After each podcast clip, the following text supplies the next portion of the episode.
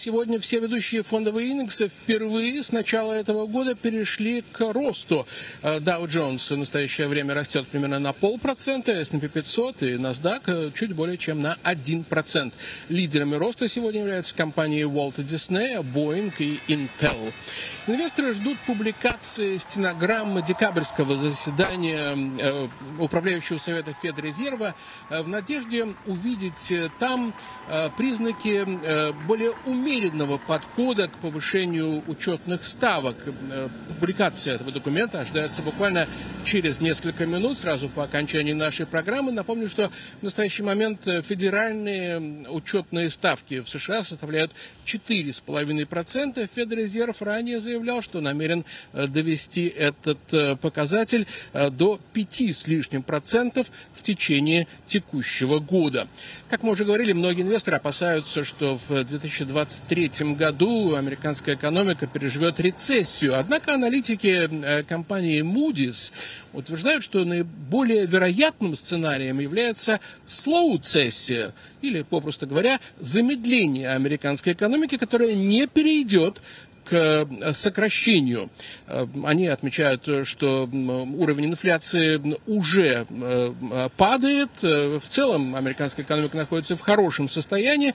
И в то же время предсказывают, что замедление, о котором они говорят, может продлиться в течение всего текущего года. Капитализация компании Apple впервые с марта 2001 года э, понизилась э, ниже 2 триллионов долларов.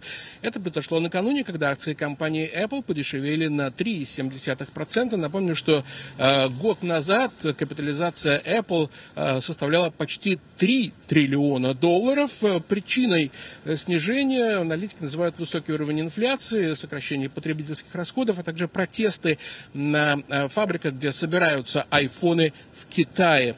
Правда, надо сказать, что сегодня мы наблюдаем отскок акции Apple растут примерно на 3%. Владелец э, Twitter Илон Маск э, продолжает сокращать расходы компании. Сообщается, что э, Twitter освободил 4 из 6 этажей здания, где находится штаб-квартира компании в Сан-Франциско. И в конце прошлого года компания, владелец здания, компания, которая принадлежит это здание, подала иск в суд на Твиттер, утверждая, что социальная сеть задолжала 136 э, тысяч долларов в качестве арендной платы. Сообщается также, что Твиттер собирается закрыть свои офисы в Сиэтле, Вашингтоне и Нью-Йорке. И тем временем э, сам Илон Маск написал в Твиттере, что до того, как он купил социальную сеть, федеральное правительство требовало закрыть 250 тысяч аккаунтов, в том числе учетные записи, принадлежащие ряду журналистов и даже официальным лицам Канады. Эти записи были заподозрены в российской компании «Дезинформация». Однако, как утверждает Маск, в результате внутреннего расследования, которое было проведено э, в Твиттере, э, не было обнаружено э, скоординированных усилий по распространению российского влияния.